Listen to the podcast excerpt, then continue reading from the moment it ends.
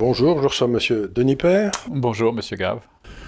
Euh, je suis très content de vous recevoir. Et alors, j'aimerais que vous vous présentiez un petit peu, et ensuite nous discuterons tranquillement des mots dont souffre notre pays, si vous voulez, dont l'un d'entre eux paraît-il l'excès de libéralisme. Alors,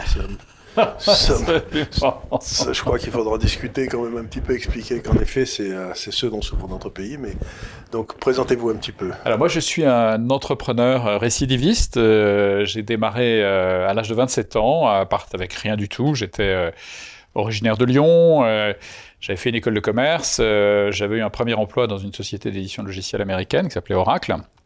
Et j'ai eu envie de créer mon oracle à moi, donc j'ai démissionné avec un collègue de la société qui s'appelait Bernard Liotto, et ensemble on a créé un éditeur de logiciels qui s'appelle Business Object, et qui est devenu leader mondial dans son domaine en quelques années, qui a doublé tous les ans pendant sept ans, qui s'est implanté dans une cinquantaine de pays, qui avait des très grands clients. Le premier était EDF en France, et puis après beaucoup d'autres, euh, et des équivalents aux États-Unis, euh, euh, des, General Motors, Texas Instruments, la NASA, l'Université de Harvard, Disney, etc. Enfin, Goldman Sachs, des clients très très différents. tous les clients, tous les suspects habituels. Voilà, tous les suspects habituels. Et voilà, une histoire qui était assez inhabituelle en France et en Europe d'ailleurs, parce que il n'y avait pas encore eu de, de, véritable succès mondial issu de France dans cette industrie, dans l'industrie du logiciel. Donc on a vraiment crevé un plafond de verre et, et on a réussi à rentrer au Nasdaq 4 ans et demi après la création. On a fait la meilleure introduction en bourse, la meilleure IPO cette année-là, sur la base de la capitalisation boursière le premier jour. Et les Américains, euh, finalement, très fair-play, nous ont euh, euh, nommé avec mon associé meilleur entrepreneur de, l'année en 96, aux côtés de Steve Jobs en particulier, Steven Spielberg. Donc une très belle reconnaissance là-bas en France aussi, un peu plus tard. Et puis au bout de sept ans, moi j'ai eu envie de mener euh, une vie un peu différente. Je m'étais marié entre-temps, je commençais à avoir des enfants que je voyais pas beaucoup. Et la famille a toujours été quelque chose d'important pour moi, toujours été une priorité par rapport à tout le reste. Donc j'ai décidé de prendre du recul. J'ai créé à ce moment-là une association d'entrepreneurs qui s'appelle Croissance Plus, qui s'est battue pour créer un environnement plus favorable à ce type d'entreprise. Donc on a créé en particulier les BSPCE, qui est un outil qui permet d'associer tous les collaborateurs à la réussite de l'entreprise, d'en faire des co-entrepreneurs, partager la création de richesse, qui est un des piliers de la French Tech aujourd'hui, qui est utilisé par toutes les entreprises de la French Tech pratiquement. C'est la participation de ce cher de Gaulle. Quoi. Exactement, c'est la participation de ce cher de Gaulle, ouais, complètement, c'est cet esprit-là en tout cas, ouais, absolument. Et euh, donc bien avant qu'Emmanuel Macron, euh, le, le, le, président autoproclamé de la Startup Nation, euh, ne, ne, soit sur cette planète, en tout cas professionnelle, puisqu'il avait 15 ans à cet âge-là, à cette époque-là. Donc il n'était pas du tout, du tout présent dans cette sphère-là. Donc on est un certain nombre à avoir contribué à créer, euh, tous mes successeurs aussi à la tête de Croissance Plus ont contribué à un environnement propice à ce qu'est devenu aujourd'hui la, la, French Tech, euh, avec beaucoup d'autres mesures ensuite qui ont été très très très propices aussi à ce que cet écosystème s'épanouisse. Euh, ensuite, j'ai recréé une entreprise qui s'appelle Kiala, et je l'ai fait à Bruxelles parce qu'il y avait un sujet que j'avais pas réussi à résoudre, qui était le déplafonnement de l'ISF. Or, moi, j'avais un patrimoine qui était à 90% des actions de ma société que je pouvais Donc vous faisiez massacrer, quoi. Qui payait pas de dividendes, je parie. Ah ben, qui payait pas de dividendes. Donc vous étiez obligé de vendre chaque année. Donc j'étais obligé de vendre pour payer l'ISF. Et ce qui était compliqué, c'était même de vendre, parce que j'étais resté administrateur, donc j'étais considéré par la SEC, le gendarme de la bourse américain, comme un initié. Donc je pouvais vendre que des toutes petites quantités dans des toutes petites fenêtres. Donc et vous deviez l'annoncer longtemps à l'avance. Et je devais l'annoncer longtemps à l'avance. Donc c'était très compliqué, c'était quasiment illiquide, donc très complexe comme situation, et avec euh, un patrimoine qui était à 90% dans la société. Donc euh, le risque, en fait, de me retrouver en faillite personnelle euh, au moment d'une éventuelle explosion du cours, avec une spéculation sur une acquisition ou une bulle Internet comme il y a eu quelques années après. Et donc je me suis félicité d'ailleurs d'être à Bruxelles au moment de la bulle Internet, parce qu'autrement j'aurais été en faillite en France, en faillite pour avoir donné à mon pays son premier succès mondial dans la, dans la technologie, avoir tiré un leader mondial dans ce domaine-là. Ça vous apprendra. Donc ça m'apprendra, voilà.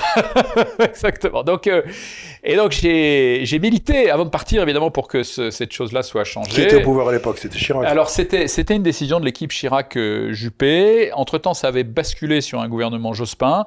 Donc j'avais en face de moi l'équipe Jospin. Alors autant sur les stock options et les, les BSPCE, on a obtenu gain, gain, de cause grâce à DSK, en fait, qui était ministre des Finances, bon, donc on connaît la, la suite de l'histoire, évidemment, qui était moins, moins reluisante, mais qui, à l'époque, avait compris ces sujets-là. Euh, sur l'ISF, il n'y avait rien à obtenir. On avait en face de nous des gens qui étaient très, très fermés, très dogmatiques. Euh, sur, les, sur les stock options, on avait expliqué que c'était finalement une démarche très socialiste que de partager la création de richesse avec tout le monde. Donc, donc, ils avaient adhéré. Vous savez, les, si je peux vous arrêter, les socialistes aiment partager la pauvreté. La richesse, c'est autre chose.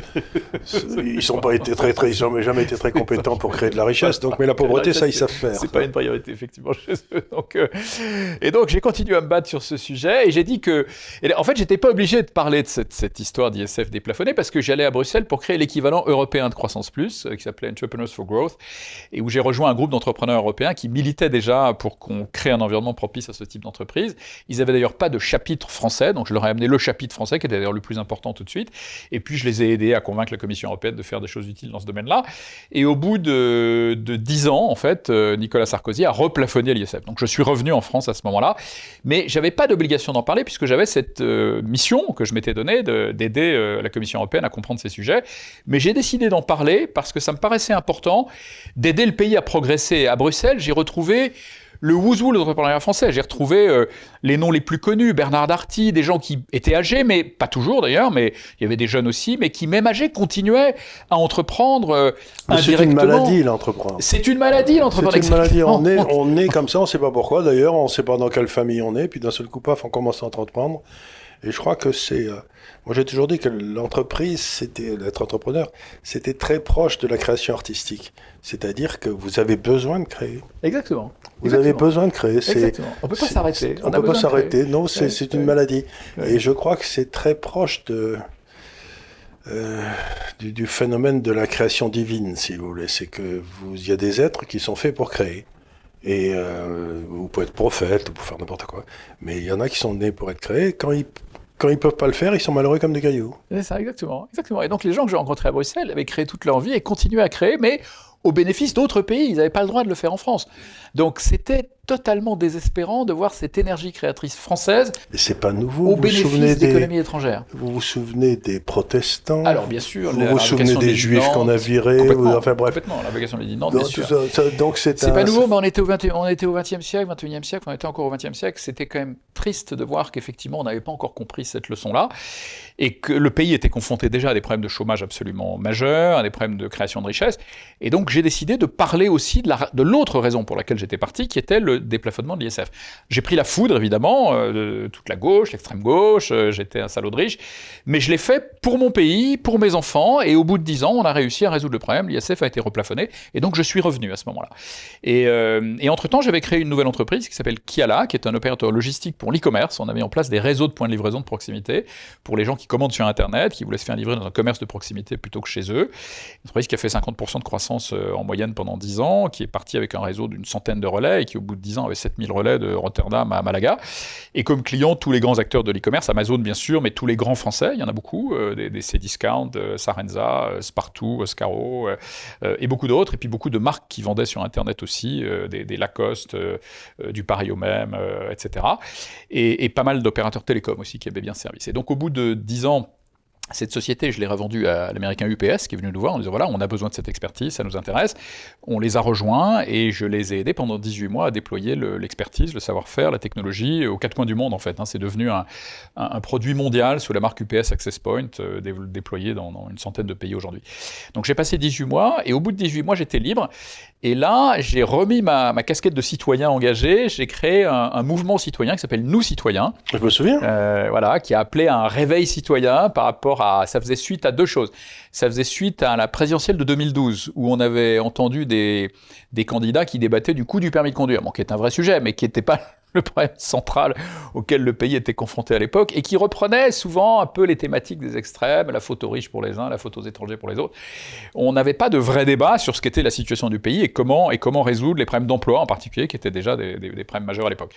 Euh, et puis ça faisait suite aussi au choc fiscal de François Hollande, et donc on avait été un certain nombre à, créer Nous Citoyens en, en, réponse avec un clin d'œil évidemment au, au mois président de François Hollande. On est parti, on était 100 citoyens de tous horizons. Il y avait des entrepreneurs, mais pas que, il y avait vraiment des gens de la société civile au sens large. Et en 9 mois, on avait 12 000 adhérents payants, 25 000 sympathisants. On était un des premiers mouvements politiques français. Et aux européennes de 2014, où on avait des, listes dans toutes les régions françaises, en tout cas en métropole, on a fait 1,4%, ce qui pour un parti politique qui avait 9 mois d'existence, c'était plutôt pas mal. Et on était le 9e parti politique français sur 26 présents à cette élection, donc en, juste 9 mois. Donc c'était une percée extraordinaire. Et donc on se battait sur un certain nombre de thèmes importants. On s'est battu pour que les citoyens puissent s'engager, la société civile puisse s'engager plus facilement en politique, qu'il n'y ait pas un privilège d'accès aux fonctionnaires, euh, qui, bon, qui sont des gens euh, de bon niveau, remarquables, et qui ont tout à fait le droit évidemment d'être impliqués en politique, mais il ne doit pas y avoir un privilège d'accès. Quand vous êtes fonctionnaire, vous avez un privilège d'accès parce que... Je, peux, je peux vous arrêter Allez-y, bien sûr, bien sûr. Parce que ce que je dis aux gens depuis longtemps, ils vont écouter ici parfois, c'est que vous avez trois niveaux dans l'organisation d'une nation. Vous avez le peuple, vous avez les gens qui gèrent l'État, et les gens qui gèrent l'État, les fonctionnaires, ce sont des gens qui sont bien formés, qui ont fait des études, qui, euh, mais euh, gérer l'État, c'est gérer la sécurité, c'est gérer l'absence de risque. Et puis tout en haut, dans un système politique, vous avez l'endroit où vous faites foudroyer la politique. Et ce qui s'est passé en France, c'est que le système administratif a pris le contrôle du système politique. Nous n'avons plus de politique en France. Nous n'avons plus de gars qui, comme l'entrepreneur, est prêt à se faire foudroyer. Donc quand vous dire ils ont le droit de faire de la politique, euh, j'en suis pas certain, moi, parce que... Euh, S'ils démissionnent. S'ils démissionnent de la fonction publique. C'est ça, ce que je propose. Pour toujours. Pour toujours. Pour toujours. voilà, c'est ce, qui se passe en Suisse, en Allemagne, aux États-Unis, en, Grande-Bretagne un, fonctionnaire a le droit de faire de la politique, mais il se démissionne de la fonction publique, il ne retournera jamais. Donc quand vous dites ils ont le droit de faire de la politique... À condition de démissionner. À condition de démissionner. C'est pour ça que je me suis permis de vous, vous interrompre. raison. Je n'avais pas fini ma phrase. C'était exactement ce que je voulais dire. C'était ce que proposaient nos citoyens, effectivement, qu'ils aient l'obligation de démissionner pour ne pas avoir de conflit d'intérêts. C'est la raison pour laquelle les Anglais, effectivement, demandent une démission. Alors, nous, on allait moins loin que les Anglais qui demandent la démission dès qu'ils sont candidats. Nous, on demandait la démission dès qu'ils étaient élus. Bon, c'était une voie un peu moyenne, mais qui permettait effectivement de remettre un peu tout le monde sur un pied d'égalité. Donc, on se battait là-dessus. On se battait aussi évidemment sur la réforme de l'État, qui est la mère de toutes les réformes, selon moi, euh, avec euh, à l'époque déjà l'ambition de, baisser la dépense publique qui est hors de contrôle, euh, qui pénalise l'économie, qui pénalise le pouvoir d'achat. Et, on avait été en partie entendu puisque François Fillon avait repris une bonne partie de nos propositions lors de la présidentielle de, 2016-2017, avait connu le succès que, dont on se souvient lors de la primaire hein, de 2016, puisqu'il était parti avec 10% des intentions de vote, il avait fini à 66%, donc il avait vraiment connu un succès important. Je l'avais pas mal rencontré à sa demande d'ailleurs. Et donc on a, on a réussi à impacter le, débat public. Alors Emmanuel Macron avait repris un peu les idées, mais beaucoup moins, puisqu'il avait l'ambition de supprimer seulement 120 000 postes de fonctionnaires. Euh, Fillon était plus ambitieux, voulait en supprimer 500 euh, 000. Euh, donc voilà, on avait réussi à impacter le débat public. Moi, entre-temps, j'avais fait ça pendant un an et demi. J'ai passé la main à, d'autres qui avaient envie de continuer. Moi, j'étais, je sortais de 25 ans d'entrepreneuriat où j'avais passé beaucoup de temps loin de ma famille, encore une fois, et j'avais envie de les voir encore, de les voir un peu plus. J'avais des enfants encore jeunes à l'époque. Je voudrais dire quelque chose en tant qu'entrepreneur moi-même, c'est que l'entrepreneur vit dans, le, dans la peur tout le temps. On est, les gens ne se rendent pas compte, mais on est mort de peur du début à la fin. Si ça marche, on se dit ça va pas durer. Si ça marche pas, on se dit qu'est-ce que je dois faire pour, pour survivre. Enfin bref, être, être entrepreneur, je crois que dans les statistiques démographiques, l'entrepreneur est celui qui meurt le plus tôt. Ouais, J'avais pas cette information, mais ça m'étonne pas parce qu'effectivement, on vit dans la peur en permanence. On, on dort mal, on, se réveille à 4 heures du matin. Exactement, exactement. Et donc, on, exactement. Et donc, moi, j'avais passé 25 ans à plus de 20 ans comme entrepreneur, en plus sur des projets de croissance très forts, donc avec effectivement un niveau de stress qui était important. Et puis, forcément, un engagement personnel qui était élevé, donc ah, peu d'opportunités de voir euh, mes enfants en particulier. Donc, j'ai voulu passer plus de temps avec eux. J'avais lancé cette initiative, elle a continué. Après, les militants sont répartis entre une équipe qui est partie chez Fillon, une autre qui est partie chez Emmanuel Macron. Et puis, la présidentielle a, été ce, qu'on a, ce dont on se souvient. Donc, euh, Fillon n'a pas été élu, Macron a gagné en reprenant un peu certaines de nos idées. Alors il a repris quand même la, barémisation des indemnités de licenciement, qui était quelque chose sur lequel on s'était battu, pour éviter que le, chef d'entreprise ait la main qui tremble quand il signe un contrat de travail. Donc ça, il l'a repris, il l'a fait. Bon, donc c'est bien. Euh, il a repris aussi la relance de, de, l'apprentissage, quelque chose d'important aussi et qui manquait. Il a relancé l'apprentissage. Mais sur la, la réforme de l'État, il avait un tout petit programme hein, de suppression de 120 000 postes, et un 2% de l'effectif, hein, des 5 660 000 fonctionnaires. Il n'en a supprimé aucun, il en a créé 120 000. Et donc j'ai eu envie de, de, me réimpliquer dans le débat public en constatant que finalement cette, euh, cette réforme de l'État, elle a été totalement abandonnée alors qu'elle est plus nécessaire que jamais. Alors je vous arrête encore une fois, si je peux me permettre. C'est que quand on parle de l'État, on a un problème, parce que l'État, dans ses fonctions régaliennes, rien ne marche. La justice ne marche pas, la police ne marche pas, la diplomatie n'en parlons pas, et la défense, elle, est, complètement exsangue. Euh, l'aménagement du territoire, qui pourrait être une des fonctions régaliennes de l'État si on s'y entendait, euh, ne marche pas non plus. Euh, on n'a qu'à voir par exemple le programme nucléaire, etc. Rien ne se fait sur le long terme. Donc, ce qu'il y a d'extraordinaire dans ce que vous dites, c'est qu'on a un État obèse, je suis tout à fait d'accord, mais qui ne fait pas son boulot. Et donc la question que je pose aux gens depuis euh, que je rencontre ici souvent, c'est mais où passe notre pognon? Parce que c'est quand même une... Euh, et moi je sais, étant, ayant été entrepreneur, euh, tout est grosso modo régi par une loi que vous connaissez sûrement, qui s'appelle la loi de Pareto, c'est-à-dire que 80% des dépenses sont faites par 20% des gens. Et j'aimerais bien qu'il y ait un audit des dépenses de l'État qui soit fait pour savoir qui sont ces 80% qui sont ces 20% qui dépensent les 80% et exactement pourquoi et qui les a autorisés et qui sont-ils et... donc il me semble qu'il y a quand même quand on parle de l'État j'aimerais qu'on sépare l'État en deux l'État en quelque sorte régalien qui nous est nécessaire et l'État redistributeur où se trouve toute la corruption. Et j'aimerais qu'on foute qu'on mette celui-là en valeur et qu'on étouffe le second. Non mais ce que vous dites est, totalement vrai et, et effectivement assez peu perçu aujourd'hui dans le débat public. Parce que quand on parle de l'État, c'est comme si c'était une seule chose. Mais non, il y en a deux. absolument. Et ce, qui est, ce qui est effectivement tout à fait frappant, c'est que l'État français a des moyens considérables à sa disposition. C'est le, le système public le plus coûteux au monde. Absolument. Euh, qui va prélever sur la société française 140 milliards d'euros de plus que les voisins de l'eurozone pour faire la même chose, hein, 6 points de PIB et le faire moins bien.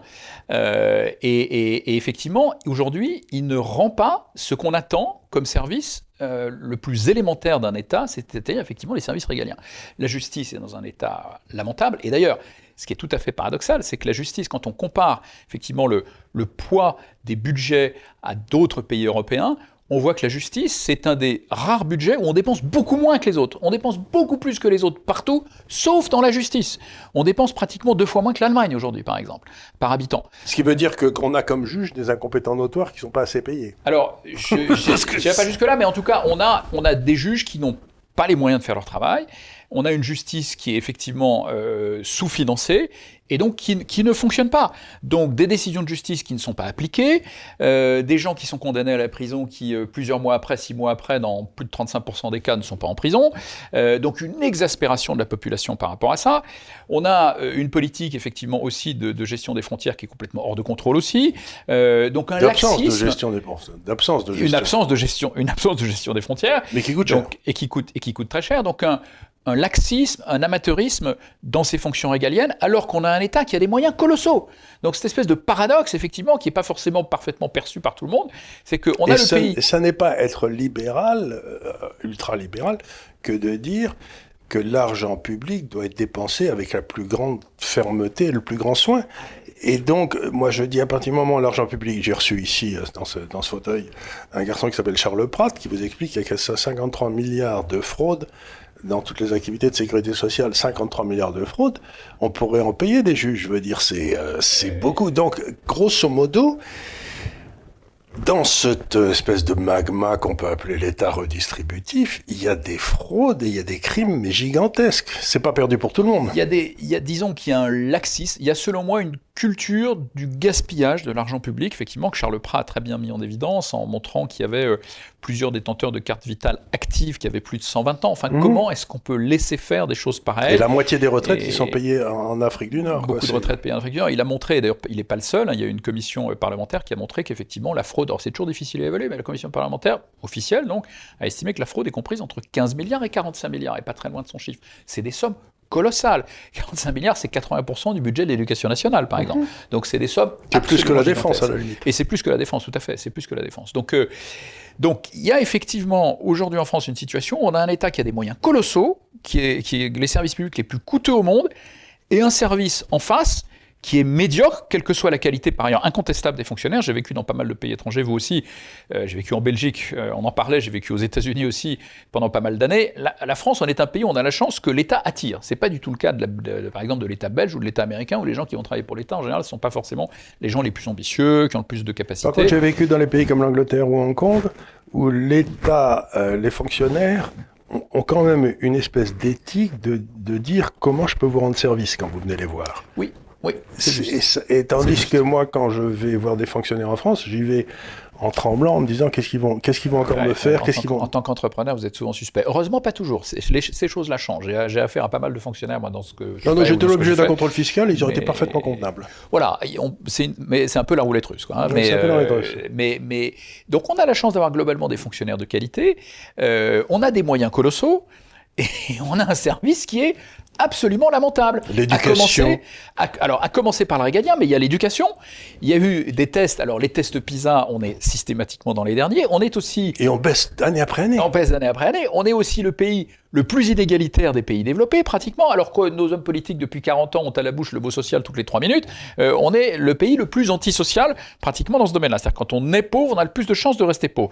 Ce qui est euh, déjà euh, une injustice sociale majeure, mais qui est aberrant aussi au plan Mais au pourquoi plan la gauche a-t-elle détruit l'éducation nationale depuis 30 ans Je pense que je pense qu'elle n'a pas fait exprès. je pense que j'espère qu'elle n'a pas fait exprès. J'espère, j'espère, mais en tout cas, elle a vraiment Parce que détruit. moi, quand j'étais enfant, j'allais soit chez les jésuites, j'étais fils d'officier, ça dépendait de là où on était en poste, soit au lycée. Et il n'y avait pas de différence de qualité entre les deux. Aujourd'hui, c'est. Ah, c'est le jour et la nuit. Le jour, et la, nuit. C'est pas possible en 30 ans. Et, en, en, 30 ans, c'est impressionnant. Et il y a même eu un test récemment qui est absolument affligeant, le test TIMS, que vous connaissez peut-être, test en sciences, en CM1 et en 4e. Donc on, on, donne des problèmes de maths et de physique aux élèves, donc c'est parfaitement objectif où on est derrière certains des pays les plus pauvres. On est derrière l'Albanie, qui est un pays qui sort à peine de 50 ans de communisme rouge vif. Quoi, hein. Et donc on arrive à faire pire que l'Albanie en ayant des moyens qui sont tout à fait corrects. On n'a pas les moyens les plus élevés dans ce domaine-là, mais on a des moyens qui sont très élevés. Et alors où va l'argent, effectivement, c'est la question qu'on se pose. Euh, L'Institut Thomas Sport a montré il n'y a pas très longtemps que la rémunération des enseignants euh, dans l'éducation allemande, c'est 82% du budget. Chez nous, c'est 41%. Donc l'argent, il va dans beaucoup d'autres domaines. C'est pareil pour les hôpitaux. Et c'est pareil pour les hôpitaux. Où il y a à peu près, euh, bah, il y a de moins en euh, il y a de moins en moins de médecins, il y a de moins en moins de malades apparemment, et il y a de plus en plus de personnel administratif pour traiter de moins en moins de gens. Quoi. Absolument, on l'a vu pendant la pandémie, les chiffres sont sortis, hein, c'est des chiffres CDE. Euh, nous, on a 33% du personnel effectivement qui ne voit jamais un malade. La moyenne européenne, c'est 24. Donc les, les 9 on points d'écart. On retrouve ces 6 ou ces 9 points qu'on retrouve toujours partout. Qu'on retrouve toujours partout. Exactement, exactement. Et donc on a des structures administratives qui sont pléthoriques, qui sont, qui sont sous-productives. Euh, et, et, complètement qui, centralisées. Et, et, hyper centralisées, effectivement. Hyper parce centralisées. Que dans... le, le, directeur de l'hôpital, à part Raoult, n'a quasiment aucun pouvoir. N'a quasiment aucun pouvoir. Le directeur d'école non plus. Exactement. Le, le, le directeur d'hôpital, effectivement, j'ai quelques expériences dans ce domaine-là, effectivement. Euh, le, on, sait, on sait par exemple, ce sont les fonctionnaires des ARS qui vont aller compter, donc qui ne sont pas à l'hôpital, qui vont aller compter le nombre de compresses qu'on va utiliser dans chaque service. Enfin, c'est un Et il faut faire de... des rapports. Et il faut faire des rapports, il faut remplir des... puis il faut remplir déjà, il faut remplir des formulaires en trois exemplaires pour acheter des stylos, pour acheter des compresses, et ensuite on va envoyer un fonctionnaire des ARS compter, compter le nombre de compresses. C'est un système basé sur le, ce qu'on appelle le micromanagement hein, dans, dans le... Dans, et sur la méfiance vis-à-vis -vis de celui qui prend sa responsabilité. Exactement, et sur la, une méfiance totale, aucune confiance dans personne, et donc un système qui ne fonctionne pas, qui est extrêmement coûteux, et avec des conséquences qui sont désastreuses, parce que là, on évoque effectivement tous ces sujets, des dépenses exorbitantes, euh, un service médiocre, mais au final, c'est quoi les conséquences? Conséquences d'une éducation désastreuse, parce que c'est vraiment le cas aujourd'hui, euh, désastreuse, c'est qu'on ne prépare pas nos enfants aux défis du 21e siècle. Le 21e siècle sera le, le pays, sera l'ère sera de l'économie de la connaissance.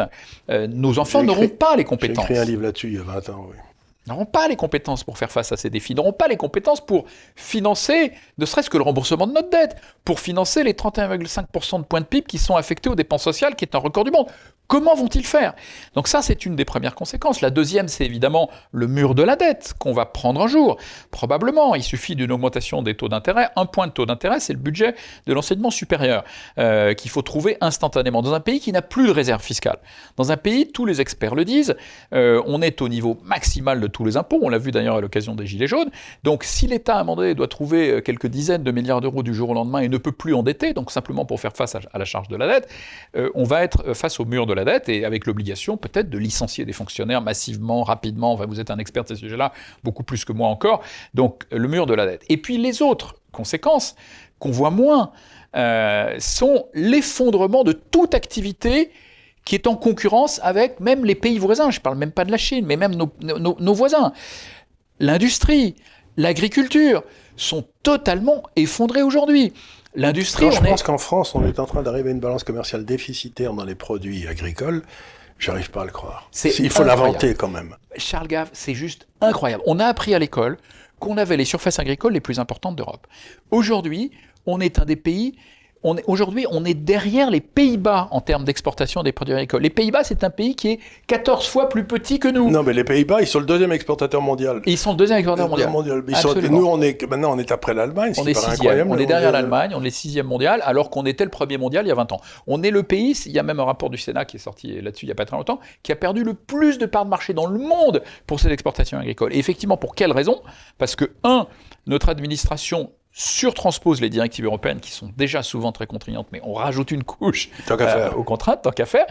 Et puis, bien sûr, grâce à un problème de compétitivité court, on n'est pas compétitif. Mais On n'est pas Euh, compétitif pour. J'ai fait un jour, il y a, bon, il y a 5, 6, 10 ans, je ne me souviens plus, 6, 7 ans, ici un article pour montrer le prix comparatif des terres dans les pays euh, en Europe. Ben, la terre en France est beaucoup moins chère. on est le pays où c'est le moins cher, et je crois qu'en Pologne. Pourquoi? Parce que vous avez les affaires. Et donc les affaires bloquent tous les marchés agricoles. C'est-à-dire qu'une des façons pour les paysans de s'enrichir, c'était de monter une belle exploitation agricole qui était rentable, puis ils vendaient euh, comme vous, comme, en tant qu'entrepreneur. quoi. Tandis que là, votre terre, vous pouvez pas la vendre, donc le type, il a, pas de retraite. Donc il se fait un souci noir, il cargue la voile. Donc encore une fois, c'est en déniant toute propriété pour atteindre je ne sais quel est, euh, but socialiste d'égalité. Donc les affaires ont détruit l'agriculture française. Ça a pris 50 ans, Eh oui, alors, mais ils y sont arrivés. Il y a le problème des affaires, et puis il y a le problème simplement de la compétitivité. Quand vous prélevez 6 points de PIB de plus que la moyenne pour faire la même chose, 140 milliards d'euros, deux fois et demi le budget de l'éducation nationale, vous êtes trop cher. Euh, il y a une étude qui a montré récemment que notre agriculture, dans les fruits et légumes par exemple, perd effectivement des parts de marché considérables, euh, parce qu'on est 22% plus cher, la main-d'œuvre est 22% plus chère qu'en Allemagne, 35% plus cher qu'en Espagne, et 45% plus cher qu'aux Pays-Bas. Les Pays-Bas, c'est pas un enfer social. On est 45% plus cher qu'aux Pays-Bas. Et pourtant, sur la main-d'œuvre agricole, on a déjà des baisses de charges, c'est une main-d'œuvre qui est peu qualifiée, donc les charges sont pas très élevées. On arrive à être encore 45% plus cher qu'aux Pays-Bas. Et nos agriculteurs subissent bien sûr aussi les surtranspositions, ils subissent aussi euh, les CERFA, euh, le CERFAland, hein, il passe, il y a des études qui montrent qu'un agriculteur passe 9 heures par jour, 9 heures pardon, par semaine à remplir des formulaires. Il Ouais, passe en c'est général son ce qu'il me dimanche. dit- c'est ce qu'il me disait dans, dans Gascogne, là, quand ils étaient devenus des gars pour remplir, pour demander des subventions, etc. Mais quand l'euro était, a été créé, j'avais écrit un livre qui s'appelait Des lions menés par des ânes, et dans lequel je disais que l'euro allait créer trop de maisons en Espagne, trop de fonctionnaires en France et trop d'usines en Allemagne. On n'en est pas très loin, On effectivement. y est- mais mais aujourd'hui, je- si vous êtes entrepreneur oui, vous-même, oui, mettre une usine en France aujourd'hui à la place de la mettre en Allemagne, c'est- faut être cinglé. Il faut, malheureusement, c'est tellement vrai. Alors, je- moi, je stigmatise pas forcément l'euro. C'est- Il y a, il d'autres sujets avant de parler de l'euro. Il y a notre problème de compétitivité. Ben, déjà. mais qu'est-ce que vous... Mais attendez Mais- une seconde là. Si je peux me permettre, c'est que si l'État français a 70% de fonctionnaires de plus pour 10 000 habitants que l'État allemand, c'est les entrepreneurs qui payent l'État français. C'est 70%, c'est eux qui les payent. C'est ça. Donc on peut avoir 70% de fonctionnaires de plus. Je veux bien. On peut avoir un taux de change fixe avec l'Allemagne. Je veux bien. Mais on peut pas avoir les deux à la fois sans foutre en l'air tous, les, tous ceux qui sont en concurrence. Complètement. Complètement. Donc, donc, si vous voulez, euh, c'est pas l'euro, mais le, taux de change fixe avec des gens qui sont plus compétitifs que moi, Complètement. Je Bah, suis il, faut, mort. il faut être plus compétitif. Il faut, enfin, il faut, il faut Ben, travailler ben, à sur ce notre moment-là, on n'a pas besoin compétitivité. taux de change fixe. Euh, ouais, mais enfin, il faut, il faut. Parce que la grande erreur des fonctionnaires français, c'est qu'on pensait que ça allait forcer les entrepreneurs à devenir compétitifs. Ouais, ouais, Mais en fait, en faisant baisser les taux d'intérêt pour la France, on a pu emprunter au taux de l'Allemagne. Ça a permis à l'État français de ne pas devenir plus compétitif. Ouais. Donc ils ont, euh, comme dans Saint-Paul, vous savez, pourquoi j'obtiens toujours les résultats inverses de ceux que je cherche 嗯 Parce que c'est comme ça, c'est une loi de l'économie politique, c'est que euh, les politiciens arrivent toujours au résultat inverse de celui qu'ils cherchent. Ouais, ben oui, bien sûr. Et, et effectivement, aujourd'hui, la priorité, c'est surtout de rendre le pays plus compétitif, et pas que l'Allemagne, que de n'importe quel pays voisin. Et qu'on Euh, redevienne compétitif et qu'on foute la paix aux entrepreneurs. Exactement, exactement. Et sur, en matière industrielle, effectivement, les chiffres sont absolument alarmants aussi. On a une industrie qui ne pèse que 11% du PIB, c'est-à-dire le même niveau, même- le même niveau que la Grèce, qui c'est- est un pays de tradition agricole. C'est un désastre. Alors qu'on a une tradition d'innovation en matière industrielle qui est phénoménale. On a été aux avant-postes de toutes les révolutions industrielles. On a co-inventé l'aviation avec les Américains, Clément Ader, avant les frères Wright. On a inventé on a co-inventé l'automobile. Et on avait, la moitié des, on avait la moitié des budgets qui étaient déposés, des, des brevets qui étaient déposés en Europe au 19e. Mais, Alors, j'avais euh, pas cette information, mais ça m'étonne pas, effectivement. mais on, était, on était les meilleurs en chimie, on était Ouais. les meilleurs partout. Ouais. Pays de Pasteur, on a inventé la photographie, le cinéma dans ma ville de Lyon. On a tout, on n'a pas tout inventé, mais on a inventé beaucoup de choses. on a un génie. Moi, je parle du génie français. Je dis qu'aujourd'hui, on est un pays génial, mais aujourd'hui, le génie français, le vrai, le vrai problème, je vais vous expliquer. Je vais vous expliquer, moi, par exemple. Je suis, euh, bon, j'ai passé 25 ans dans la City, puis ensuite j'ai passé 10 ans à Hong Kong, pour des tas de raisons enfin, euh, professionnelles. Très bien. Quand j'étais à Hong Kong, en 2002, quand je suis arrivé, 2001, il y avait 5000 Français. Quand je suis aujourd'hui, il y en a 25 000. C'est-à-dire qu'il y a plus de Français à Hong Kong qu'il n'y a de Britanniques. Et ils sont tous des entrepreneurs. Parce qu'on leur fout la paix. Et vous allez en Californie, vous avez que des ingénieurs français. Vous allez en Floride, il n'y a que des commerçants français. Il y a des Gaulois partout. Donc si on continue à exporter les bacs plus 7 et importer les bacs moins 7, ça va être difficile de continuer à inventer. Vous voyez ce que je veux dire? Non, mais c'est absolument clair. Et aujourd'hui, hmm. si vous êtes un type bien formé, intelligent, et que vous partez de France, le monde vous appartient. Le monde vous appartient. Alors qu'en France, vous êtes martyrisé du début à la fin. Il faut être maso pour rester en France en tant qu'entrepreneur. Moi, je suis revenu à un âge avancé, mais... Ça s'est un peu amélioré quand même récemment, et j'ai la, prétention de dire que j'y ai contribué avec d'autres, avec mes amis de Croissance Plus. On a contribué à créer un environnement qui est quand même un peu plus propice. On a obtenu la suppression de l'ISF même. C'était bien ça. Euh, donc on s'est quand même battu, et euh, on a pris, encore une fois, j'ai pris la foudre, euh, parce que voilà, c'était évidemment très mal vu, mais on est un certain nombre assez de battus pour que l'environnement devienne un peu plus propice. Donc on a réussi à faire ça. Mais sur tout un tas d'activités, les activités industrielles en particulier, ou agricoles, ou l'entreprise l'entrepreneur est là en compétition directe avec les coûts euh, des pays voisins, euh, on n'est pas compétitif. Et donc tout ça est en train de disparaître. Moi je pense que si on ne se ressaisit pas rapidement, ah, notre industrie va disparaître. Notre agriculture va disparaître. Je vous donne, un exemple, je vous, donne un exemple moi, qui me paraît terrifiant. De toutes les, tous les travaux qu'on fait ici, dans le cadre de mes activités principales, montrent qu'on est en train de se diriger, mais à toute allure, vers une crise énergétique monstrueuse. Hein, qui ne va pas y avoir assez de... Bon, pour des tas de raisons. 80% euh, de l'énergie mondiale vient des industries fossiles, on interdit les industries fossiles et on prépare rien pour le remplacer si ce n'est des, moulins à vent et des, miroirs magiques, donc ça marchera pas. Donc on a un gros problème. On a un truc, mais qui arrive à fond la caisse, on le voit arriver, ça commence d'ailleurs, les prix commencent à s'envoler. Bon. La seule solution, si on réfléchit vraiment à long terme, c'est euh, le nucléaire. Mais on n'a plus d'industrie nucléaire. Moi, j'en parle à des gens qui l'ont vu, qu'il avait créé avec De Gaulle, etc. Il n'y a plus personne. Il n'y a plus d'ingénieurs. On ne sait plus faire une cuve. Qu'avoir les difficultés qu'on a à construire les EPR euh, dans les délais et à des coûts, et des coûts maîtrisés. Et on ne sait plus faire les cuves euh, spéciales. Tous ces gars qui avaient été formés. Donc, on a laissé partir, on a laissé être détruit l'endroit où on était un leader mondial. Mais maintenant, s'il faut recommencer à faire du nucléaire, il va d'abord falloir reformer une génération d'ingénieurs, mm, mm, ce qui prendra au moins 10 ans et puis ensuite, il faudra rebâtir l'appareil industriel qui reprendra 10 ans. Et puis il faudra ensuite 20 ans. Donc c'est-à-dire que pour arriver à faire 6 centrales, on en a pour 30 ans. Et on arrivera dans 30 ans. Ça va prendre du temps. Les autres avancent très très vite. En tout cas, les Chinois avancent très très vite. Mais ils n'arrivent pas au-dessus de 6. Euh, ils n'arrivent pas à en faire plus de 6 Ils n'arrivent pas à en faire plus de 6, oui, absolument. Alors, sur, sur le sujet de la transition énergétique, ce que je ne vous ai pas dit, parce que je, suis parti tout de suite sur les, problèmes effectivement, du fonctionnement du pays, c'est que moi, entre-temps, ces 5 dernières années, j'ai travaillé sur ce sujet-là. Donc, c'est un domaine que je connais un petit peu mieux quand même.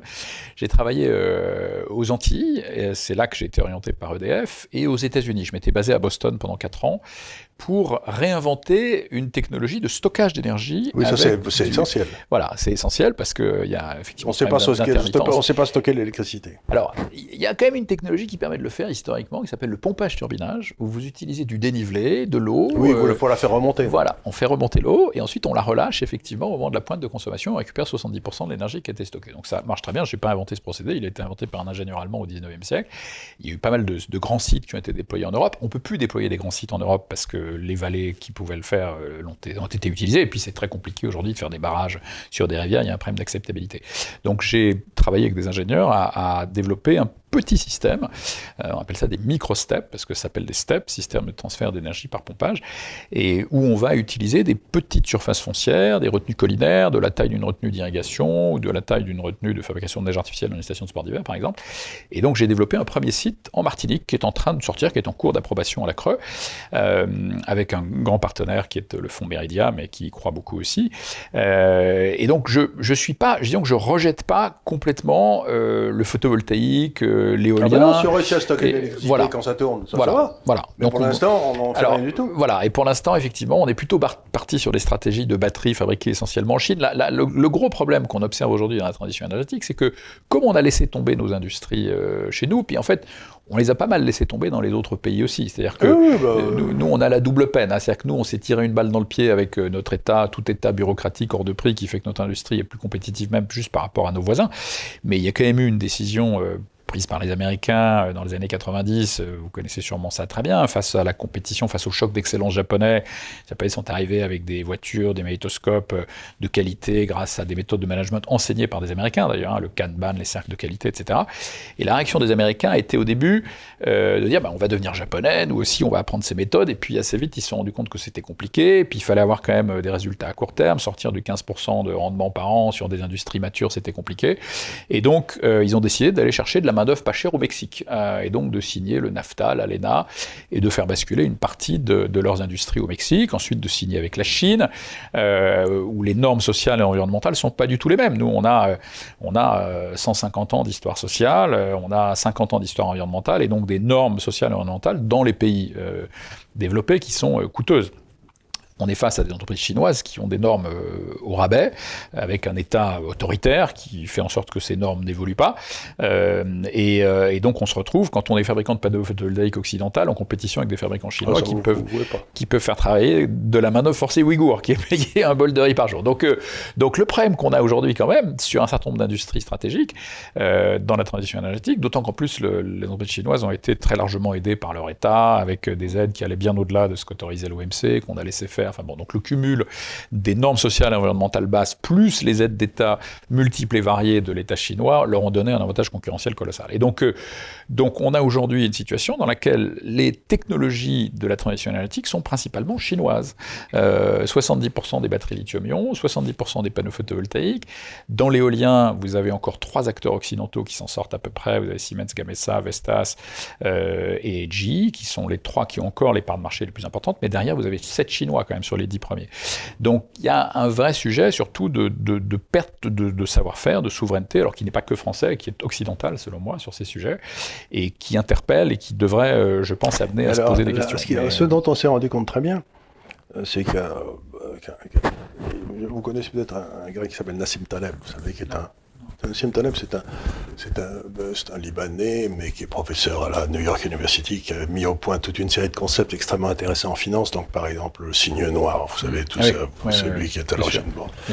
Et il a développé un concept il y a, a 4-5 ans, donc on utilise beaucoup ici, c'est la fragilité, l'antifragilité. C'est-à-dire qu'il dit est fragile un objet quand on l'agite, quand il- il- sa volatilité de son prix par exemple augmente, se met à baisser de prix. Est antifragile quelque chose quand si vous l'agitez, il se met à monter en valeur. Par exemple, l'esprit humain est antifragile. Le corps humain, plus vous l'agitez, plus vous le plus plus plus. Et donc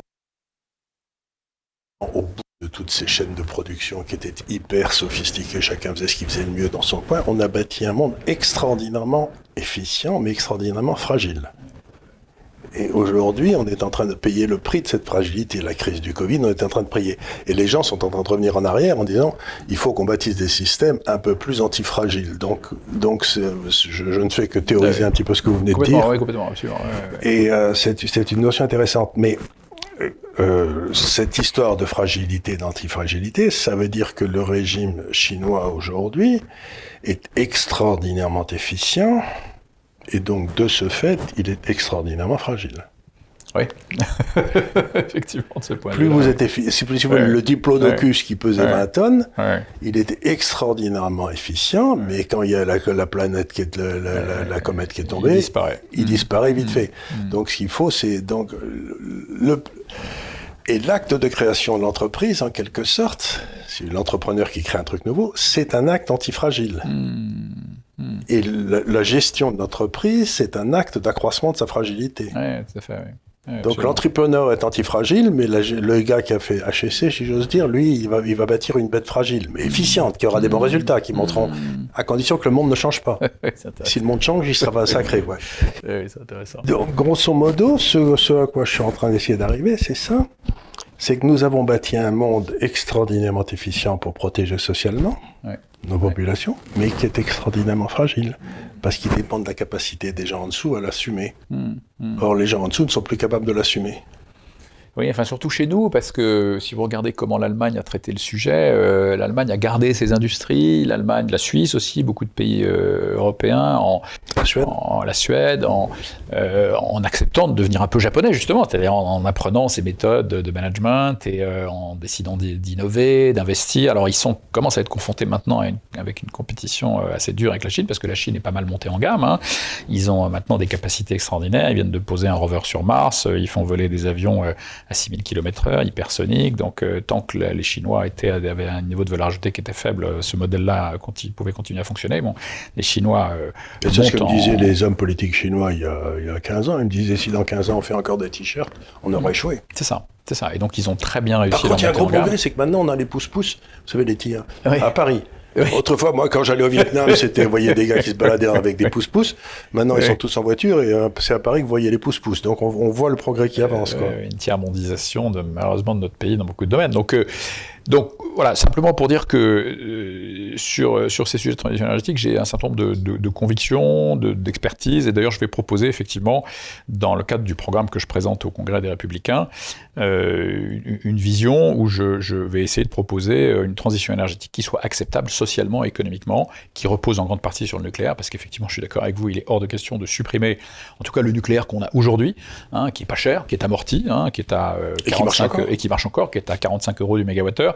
Il faut rajouter 10 euros du mégawattheure pour faire le grand carénage, donc on monte à 55 euros du mégawattheure. C'est très ça reste très compétitif.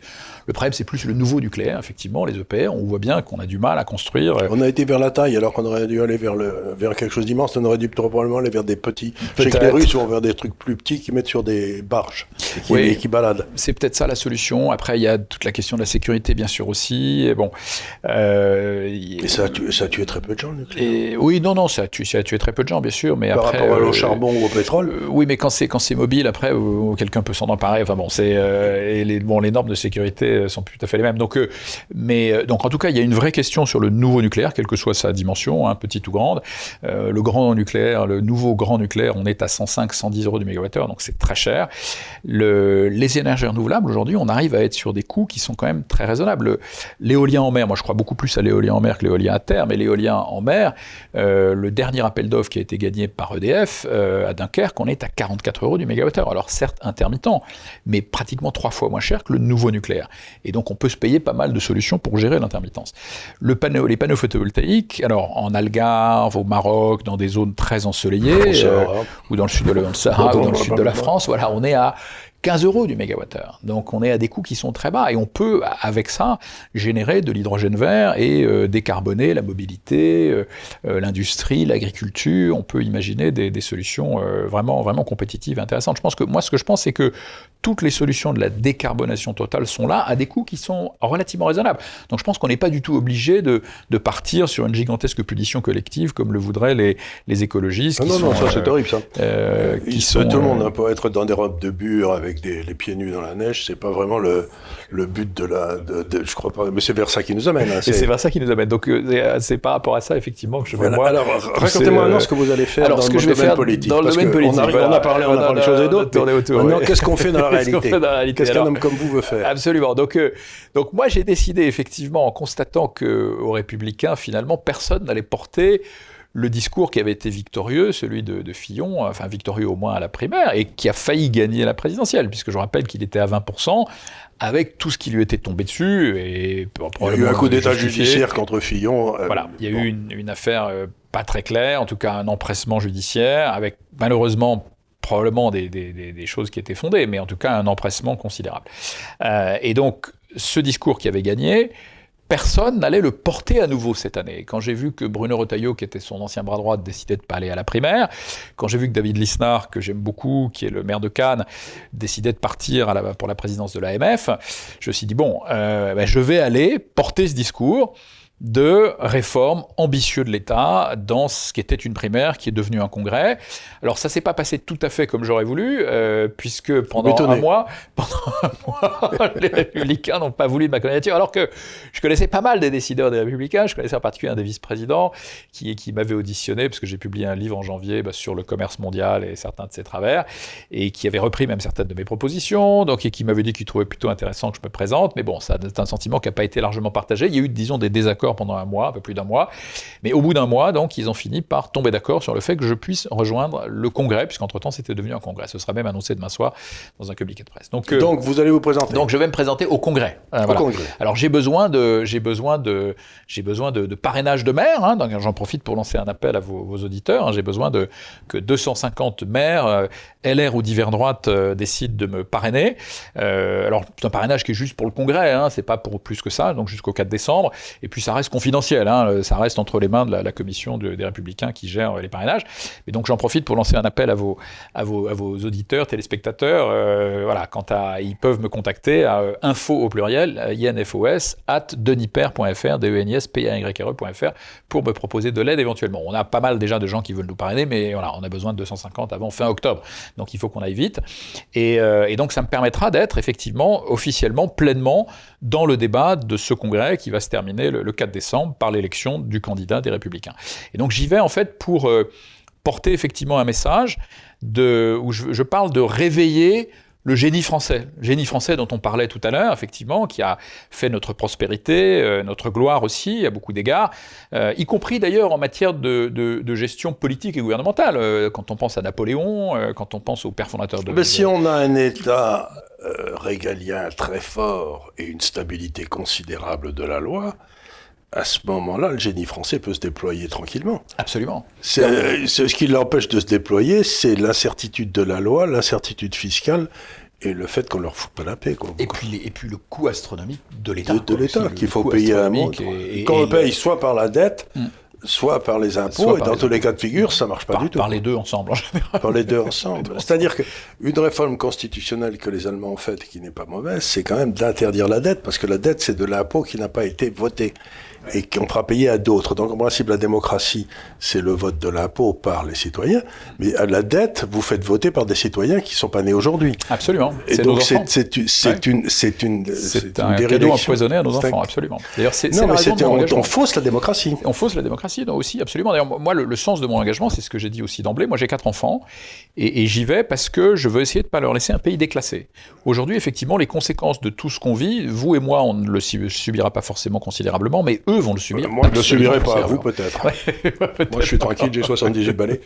Mais et que les Français se rendent bien compte d'une chose, l'Argentine était le deuxième niveau de vie du monde en 45. Oui, dans les années 30, en 45.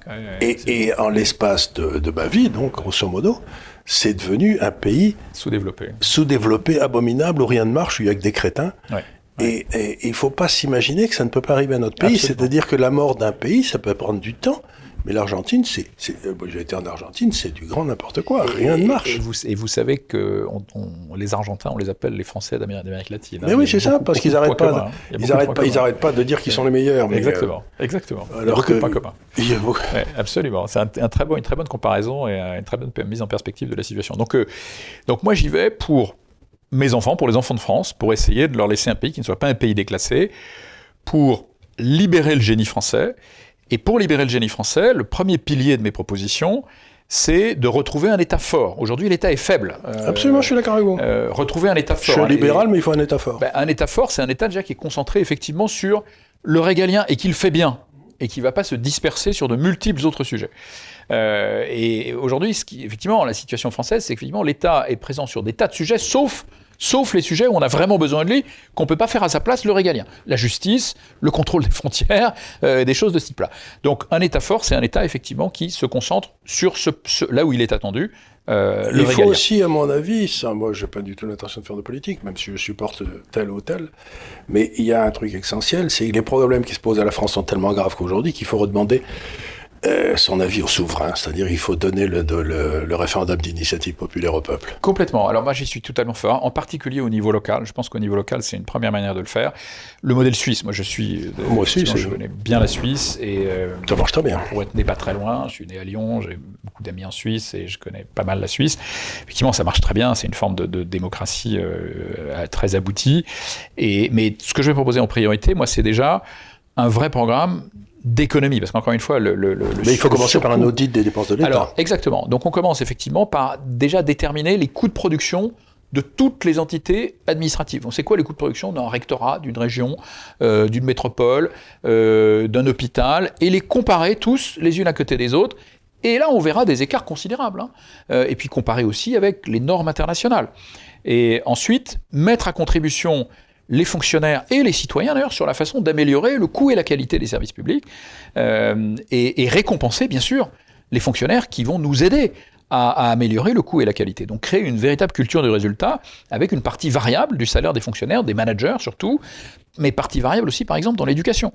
Euh, dans l'éducation, mesurer avec des organismes extérieurs le niveau d'un élève en début d'année, mesurer son niveau en fin d'année et récompenser le professeur qui va aider l'élève à progresser. Donc créer une culture du résultat en commençant effectivement par cet audit, cette mesure des coûts de production, effectivement, et ensuite la, mise à disposition de ces données et pouvoir comparer rapidement ce que sont les coûts de tel ou tel rectorat. J'ai eu des témoignages intéressants, par exemple, d'un ancien recteur d'académie de Reims qui, il y a quelques années, me disait mais monsieur Père, vous savez qu'à Nice, on a le même nombre de lycées et de collèges qu'à Reims. Mais il y a trois fois plus de personnel administratif qu'à Nice, à Nice qu'à Reims, parce que Nice, il fait beau, tout le monde veut y aller. Et il n'y a personne, il n'y a pas de contrôle de gestion au sein de l'éducation nationale pour dire non, ça suffit, on a assez de administratif à Nice comme ça. Donc on va voir, quand on va faire ce travail d'analyse des coûts de production de chacune des entités administratives, on va avoir des aberrations comme ça, et on va voir les meilleures pratiques, et on va essayer de converger vers les meilleures pratiques, et on va pousser nos fonctionnaires à converger vers les meilleures pratiques en termes de coûts et de, et de qualité. Donc ça, effectivement, ça fait partie des choses que je veux faire. Et puis après, c'est aussi être beaucoup plus réaliste quant à la capacité d'exécution de l'État. C'est-à-dire dire l'État, aujourd'hui, l'État est incapable de ramener la paix civile dans certains quartiers, mais veut s'improviser opérateur d'hôpital. Euh, un hôpital, il n'y a rien de plus compliqué à opérer. Un hôpital, c'est un hôtel déjà, c'est une problématique d'hôtellerie. Ensuite, c'est évidemment beaucoup plus que ça. C'est des technologies médicales qui évoluent en permanence, et tant mieux pour nous. C'est des technologies en termes de systèmes d'information qui sont très complexes, et maintenant de big data. C'est euh, des problématiques logistiques qui sont extrêmement complexes à optimiser. C'est une gestion du personnel qui est très complexe aussi, parce que c'est des personnels extrêmement qualifiés, très variés, euh, et très complexes à gérer. Et donc cette complexité, l'État est persuadé qu'il est capable de la gérer convenablement, alors qu'il est incapable de ramener la paix civile dans les quartiers. Donc non, l'État doit sortir le plus possible, je pense, de la gestion des hôpitaux. Je pense que, suite à cette analyse de coûts que j'évoquais tout à l'heure, 50% des hôpitaux qui sont les plus coûteux et qui ont les niveaux de qualité les plus bas doivent être basculés sur des délégations de services publics, des concessions. Euh, auprès d'opérateurs privés, euh, euh, avec euh, des modèles qui existent. Hein. Vous avez des, aujourd'hui un modèle qui fonctionne très bien en France d'hôpital privé à but non lucratif. Hein. Vous avez l'hôpital Saint-Joseph à Paris, par exemple, qui est un excellent modèle. Bon, c'est des choses qu'il faut répliquer, dupliquer, pour faire en sorte qu'au moins 50% des hôpitaux basculent rapidement, les moins bien gérés, vers ce modèle-là. J'ai vu par exemple en Suède, j'ai de la famille en Suède, je connais un peu la Suède, ben, si vous voulez, ils ont, il y a toute une série d'hôpitaux qui ont fermé le côté hôtellerie, restauration à des groupes extérieurs. Oui, ont... par exemple. Ils n'ont pas besoin de le faire, ça. Non, mais bien sûr, bien Donc, sûr. Les, les, hôpitaux, les hôtels, les grandes chaînes d'hôtels savent faire ça très bien. Quoi, bien sûr, bien sûr, mais même, même la partie, même le reste, la partie hospitalière. On a nous en France, le modèle existe. On a évidemment les cliniques privées, mais on a aussi encore une fois les hôpitaux privés à but non lucratif qui savent très bien faire ça, qui ont des niveaux de qualité qui sont remarquables et qui fonctionnent sur un modèle. On parlait du management tout à l'heure, très très centralisé, hyper centralisé de l'État. Là, c'est exactement l'inverse. Oui, vous avez ben, C'était un peu ce qu'avait Raoult. Je crois que Raoult, il n'était pas trop chez lui, quoi. Voilà. Alors vous avez des responsables d'équipe qui sont des managers complètement responsabilisés, qui ont des budgets, ils tiennent leur budget, tant mieux, ils tiennent pas leur budget, ils sont sanctionnés. Ils sont récompensés, ils sont sanctionnés. Il y a une vraie responsabilisation. Et donc ce modèle-là, il faut évidemment le, le dupliquer. Euh, et puis les 50% d'hôpitaux qui resteraient publics, ben, il faut leur demander de, de, de, converger vers une norme euh, qui soit la, oui, la plus performante. Il faut aussi que, le, que l'hôpital n'ait pas à rendre compte de tout à Paris, c'est complètement idiot. Quoi. C'est, euh, il faut faire une gestion a priori et non pas une gestion a posteriori, non pas a priori. Et par exemple, dans le domaine de l'éducation, la Suède. Alors, je voudrais terminer avec une petite. Le vrai problème auquel vous faites allusion, c'est, pour moi, il est assez simple. C'est que, comme vous le savez, comme je suis un vieux marxiste, euh, j'ai toujours pensé que, euh, comme le disait Ricardo ou Marx, que l'infrastructure économique détermine la superstructure politique. Donc au 19e, on a eu ces immenses concerns, trusts, euh, etc., qui étaient des immenses trucs euh, pyramidaux. Et l'État s'est organisé pour être la pyramide des pyramides qui contrôlait toutes les autres pyramides. Bon, Mais quand vous regardez les groupes Google, etc., c'est plus du tout des pyramides, c'est des amibes. C'est des espèces de trucs qui sont complètement plats, qui changent de forme à tout moment. Et euh, on reste avec l'état pyramide, mais on n'a plus la matière fiscale parce que ces groupes-là, ils font apparaître les profits absolument où ils veulent. À 0,1 dans un ordinateur, vous le faites apparaître là où il est le moins taxé, ce qui est miraculeux, mais c'est comme ça que ça se passe. Donc la question essentielle, j'ai vu ça se passer en Suède, c'est comment réussir à transformer la pyramide de l'État français, qui n'a plus la base fiscale pour la nourrir, en une structure horizontale. Mais comment alors transformer en amibe quelque chose qui réagit très très vite C'est une révolution culturelle, euh, mais, mais, c'est ça vers lequel il faut aller. Sinon, quand vous avez une différence entre la, la, structure étatique et la structure de production, c'est la Révolution française. À chaque fois, il y a une révolution qui se passe et ça se passe pas bien. Donc, je veux dire, oh, la France arrive dans une période révolutionnaire où elle doit changer son État, sans changer l'État, mais changer la façon dont il fonctionne. Et je ne crois pas que les gens en aient conscience. Non, je pense que beaucoup de gens n'en ont pas conscience. Effectivement, le, vous parlez d'un État pré-révolutionnaire, c'est ma conviction aussi. Enfin, ce qu'on a vu avec les Gilets jaunes euh, montre qu'effectivement, une partie de la Et quand vous allez en province, la moitié des gens sont... Ils ont deux personnes qu'ils haïssent, mais à un point 90% euh, des gens, c'est les médias et c'est les politiques. Ils haïssent, mais violemment. de façon très, très, très violente. J'ai remarqué ça. Et parce qu'effectivement, c'est en province, vous avez des régions entières qui sont totalement dévitalisées, où les gens ont perdu toute forme d'espoir, l'industrie est partie, les services publics sont partis forcément après aussi, l'immobilier s'est effondré, euh, et, effectivement, la désindustrialisation qu'on a, qu'on a subie, encore une fois, on n'est plus qu'à 11 points de PIB, euh, a créé beaucoup de misère, beaucoup de misère, et les gens ont comme perspective des emplois euh, de services mal rémunérés, parce que c'est des emplois à faible valeur ajoutée, euh, ou les aides sociales. Donc, euh, donc oui, il y a, une colère considérable qui est totalement justifiée par rapport effectivement à un leadership du, pays qui n'a pas été le bon. Donc, donc il y a effectivement besoin de changer complètement la culture du fonctionnement de l'État vers une culture du résultat, qui est effectivement quelque chose que je connais bien, vous connaissez bien aussi, c'est ce qu'on pratique depuis toujours dans nos entreprises. Et je ne suis pas en train de dire que l'État fonctionne comme une entreprise, mais, mais qu'il y a quelques principes de management effectivement dont on pourrait s'inspirer le meilleur principe, vous savez, c'est ce que disait, j'ai écrit un livre qui s'appelait Sur, surtout ne faites rien, qui était le dernier que j'ai publié. C'était les, les armateurs français qui avaient été euh, convoqués à Versailles et Louis XIV leur demandait comment je peux vous aider dans votre concurrence contre les Anglais? Et les armateurs avaient répondu Sire, sire, surtout ne faites rien. Vous nous avez déjà assez aidés.